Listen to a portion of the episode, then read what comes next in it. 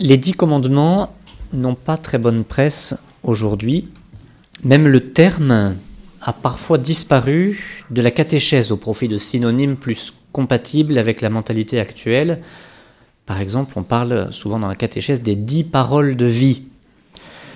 Si ce terme est assurément juste, le terme est juste, et on le trouve d'ailleurs dans l'Écriture, cependant, la parole de Dieu ne craint pas, elle, de célébrer comme un don de Dieu la loi et les commandements que Dieu a donnés aux hommes pour leur bonheur.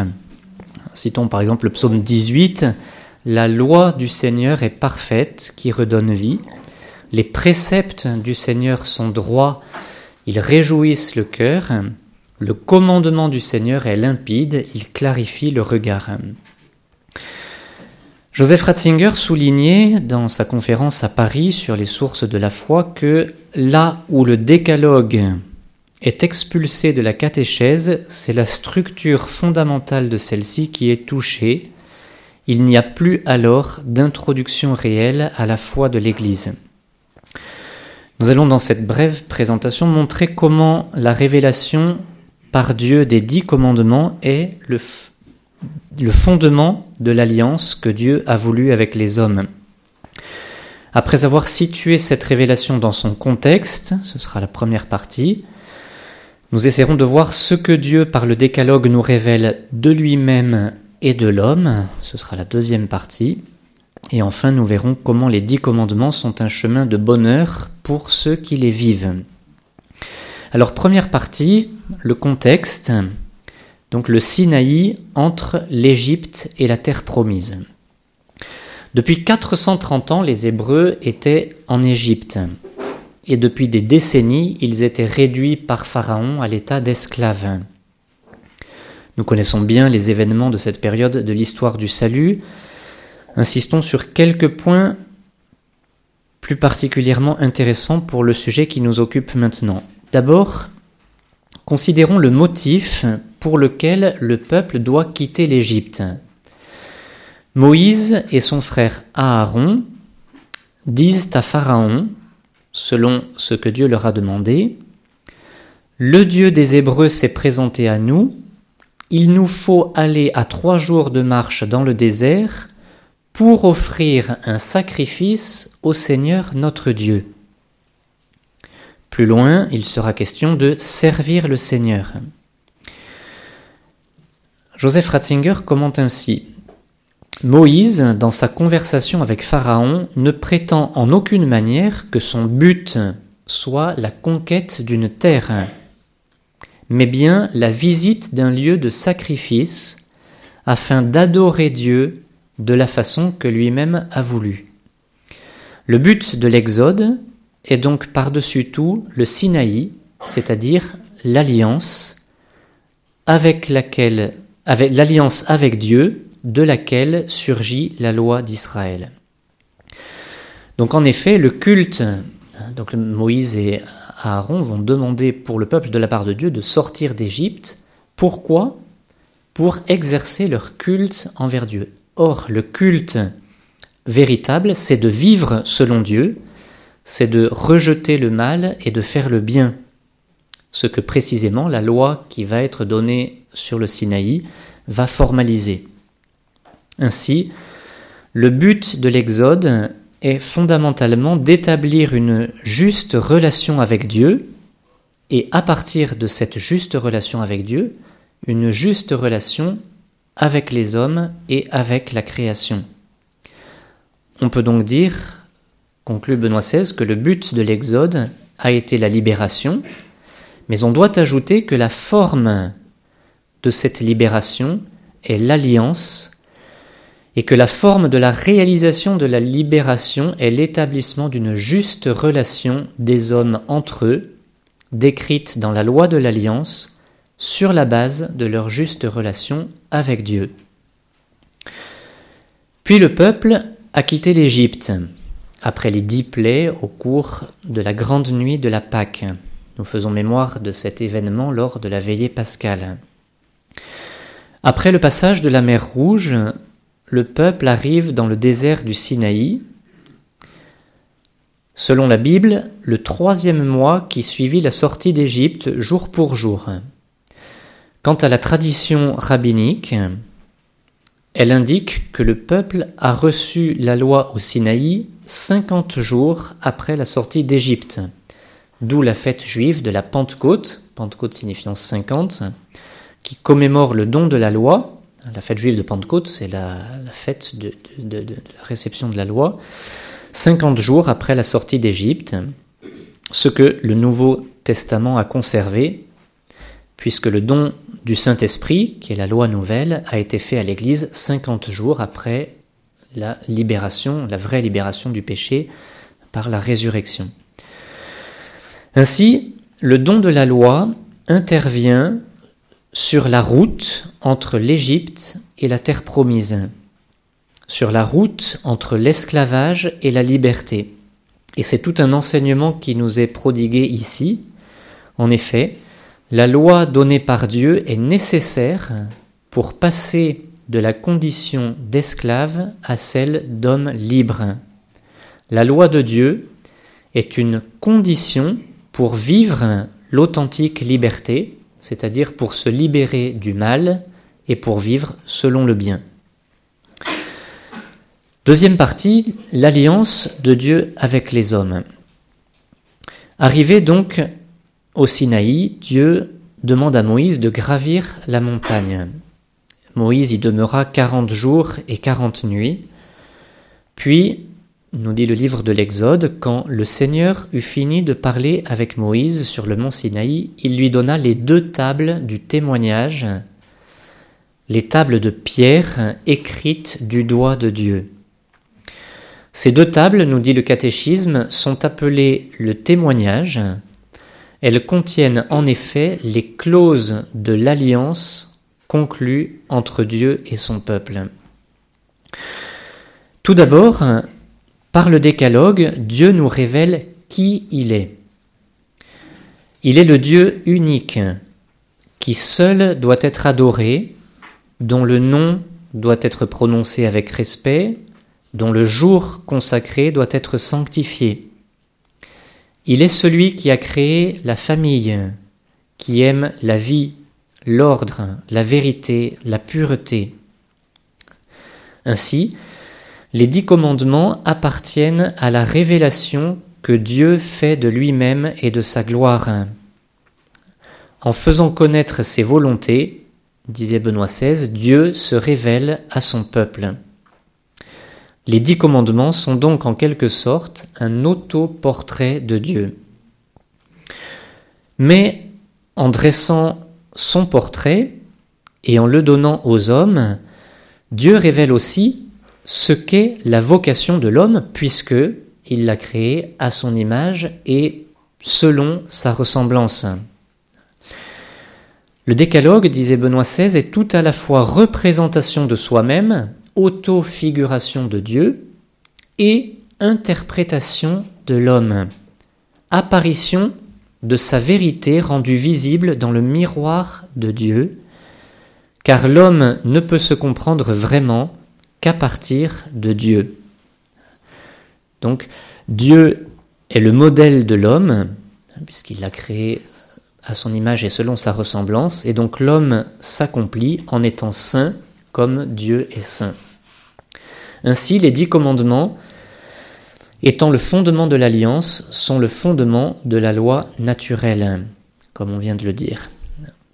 Benoît XVI, dans son encyclique, sa première encyclique, Deus Caritas Est, dit ceci L'histoire d'amour de Dieu avec Israël consiste plus profondément dans le fait qu'il lui donne la Torah, la loi, qu'il ouvre en réalité les yeux à Israël sur la vraie nature de l'homme et qu'il lui indique la route du véritable humanisme. Les commandements sont donc universels au sens où ils s'adressent à tous les hommes et à chaque homme. Joseph Ratzinger a souligné cette universalité du décalogue. Je le cite le décalogue n'est pas seulement exigence pour l'homme, il est révélation de ce que Dieu est, du verbe être. Les valeurs morales sont un des plus forts reflets de Dieu. On peut justement lire en elles l'identité du Dieu de la Bible. Cela signifie une fois de plus l'universalité de la foi chrétienne en Dieu et sa signification qui va au-delà de l'Église pour s'adresser à l'humanité entière. L'exigence des valeurs par lesquelles il s'exprime concerne toute l'humanité et peut être comprise par elle. Elles sont devenues un facteur éducatif déterminant de l'humanité. Elles dépendent encore et toujours de sa figure, de sa réalité. Ce Dieu dont la sainteté et moralité concernent tous les hommes. Ainsi, par les dix commandements, Dieu montre qui il est et ce qu'il attend de l'homme pour son bonheur. C'est l'alliance. Le catéchisme souligne que les commandements reçoivent leur pleine signification à l'intérieur de l'alliance. Selon l'Écriture, l'agir moral de l'homme prend tout son sens dans et par l'alliance. Dieu a agi pour son peuple. Nous avons vu, il l'a libéré de la servitude de l'Égypte. Maintenant, après cet événement gratuit, en donnant la loi à ce peuple, Dieu attend sa réponse, la réponse du peuple à cette alliance d'amour, réponse qui passe par une vie conforme à ce Dieu qui l'a libéré. Les commandements disent les implications de l'appartenance à Dieu instituée par l'alliance. C'est ce que dit le catéchisme. L'existence morale est réponse à l'initiative aimante du Seigneur. Elle est reconnaissance, hommage à Dieu et culte d'action de grâce. Elle est coopération au dessein que Dieu poursuit dans l'histoire. C'est cela l'alliance.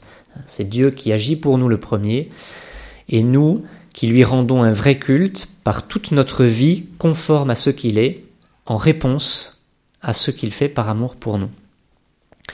C'est ainsi que le non-respect des dix commandements est considéré dans l'Ancien Testament comme une violation de l'alliance.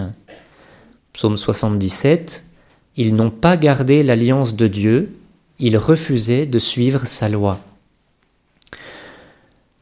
Mais de quelle alliance parle-t-on?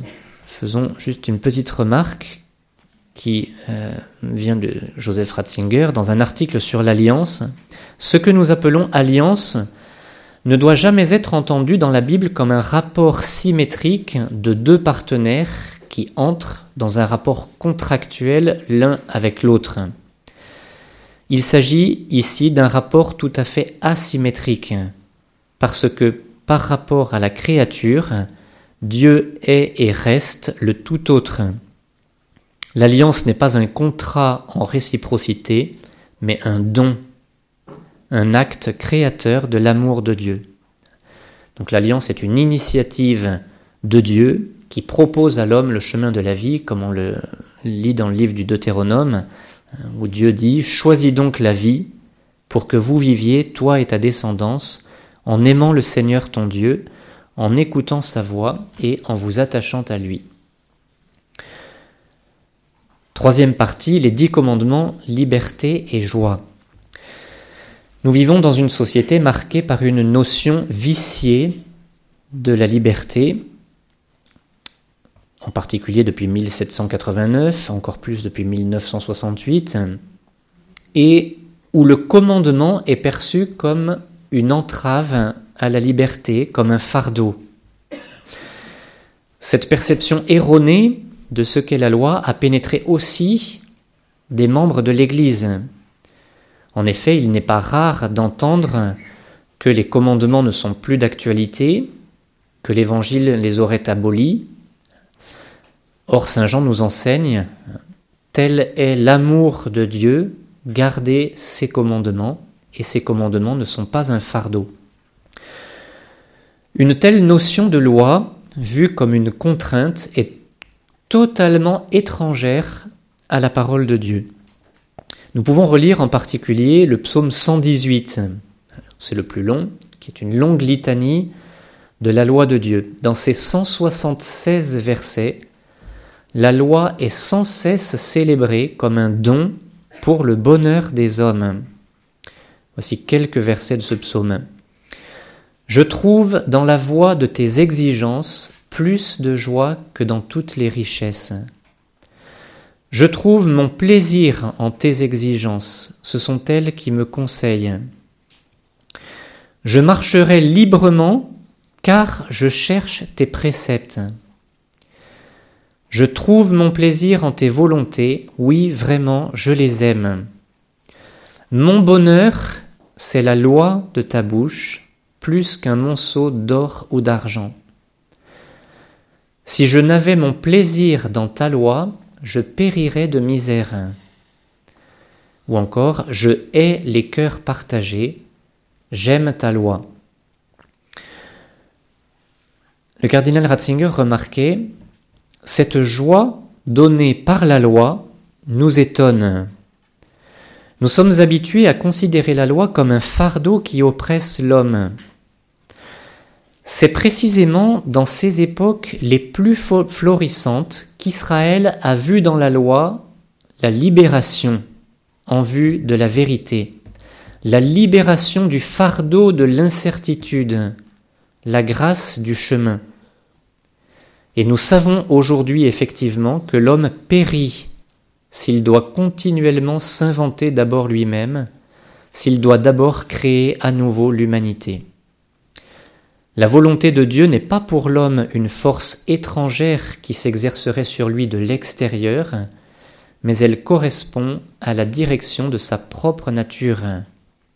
C'est pourquoi la révélation de la volonté de Dieu est la révélation de ce que notre propre être veut, une grâce. Et il poursuit, La loi est devenue un fardeau au moment où on ne l'a plus vécu de l'intérieur, mais où on l'a disséqué en nombre d'obligations extérieures et extrinsèques. C'est très intéressant pour aujourd'hui ça. La loi est devenue un fardeau à partir du moment où on ne l'a plus vécu de l'intérieur. Ainsi, le Seigneur dit avec insistance que la véritable loi de Dieu n'est pas quelque chose d'extérieur, elle habite en nous, elle est ce qui dirige notre vie de l'intérieur, et c'est la volonté de Dieu qui l'a créé et fondé. Nous pouvons conclure cette troisième partie par cette exclamation du livre du Deutéronome, une exclamation de joie. Quelle est la grande nation dont les dieux se fassent aussi proches que le Seigneur notre Dieu est proche de nous? Chaque fois que nous l'invoquons Et quelle est la grande nation dont les lois et les coutumes soient aussi justes que toute cette loi que je vous prescris aujourd'hui. En conclusion, cette alliance scellée par Dieu avec son peuple est ordonnée à l'alliance nouvelle qui sera scellée par Jésus sur la croix. Le catéchisme nous dit, dès l'Ancien Testament, les livres saints font référence aux dix paroles, mais c'est dans la nouvelle alliance en Jésus-Christ que leur plein sens sera révélé. Saint Paul écrit dans sa lettre aux Romains, car l'aboutissement de la loi, c'est le Christ. Et un peu plus loin, dans la même lettre, le plein accomplissement de la loi, c'est l'amour. Les dix commandements ont préparé la voie à celui qui est venu sceller l'alliance nouvelle et éternelle. Le décalogue a puissamment contribué à construire la civilisation que les idéologies de la déconstruction veulent détruire. C'est donc à la lumière de cette loi divine présente dans le cœur de l'homme que nous devons travailler à reconstruire les consciences, comme Jean-Paul II en avait souligné la nécessité en vue de la nouvelle évangélisation. Concluons par cette description enthousiasmante de Joseph Ratzinger, vivre le décalogue signifie vivre sa propre ressemblance avec Dieu, répondre à la vérité de notre être et ainsi faire le bien. Pour le redire encore autrement, Vivre le décalogue signifie vivre la divinité de l'homme, et c'est précisément ceci qui est liberté, union de notre être avec l'être divin, et l'harmonie de tous avec tous qui en résulte.